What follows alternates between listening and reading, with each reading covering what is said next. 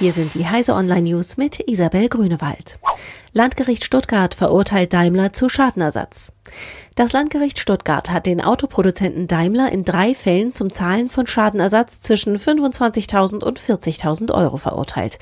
Die Richter werteten dabei die vom Konzern genutzten Thermofenster, die die Abgasnachbereitung in bestimmten Temperaturbereichen herunterregeln, als unzulässige Abschalteinrichtungen.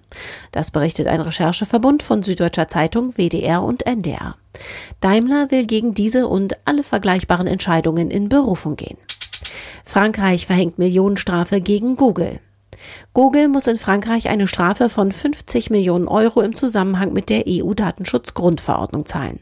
Unter anderem seien Informationen zur Verwendung der erhobenen Daten und dem Speicherzeitraum für die Nutzer nicht einfach genug zugänglich, hieß es.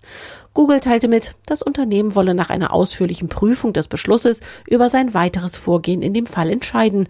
Google sei entschlossen, die hohen Erwartungen der Nutzer an Transparenz und Kontrolle über die Daten zu erfüllen. Digitalisierung in den Kommunen mangelhaft. Beim Ausbau der digitalen Infrastruktur haben viele Städte und Gemeinden in Deutschland einer neuen Studie zufolge erheblichen Nachholbedarf.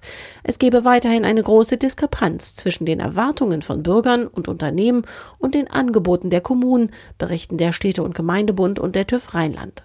Ein schleppender Breitbandausbau, kein flächendeckendes öffentliches WLAN und fehlende digitale Dienstleistungen seien die gravierendsten Mängel. Und zum Schluss noch eine Meldung in eigener Sache.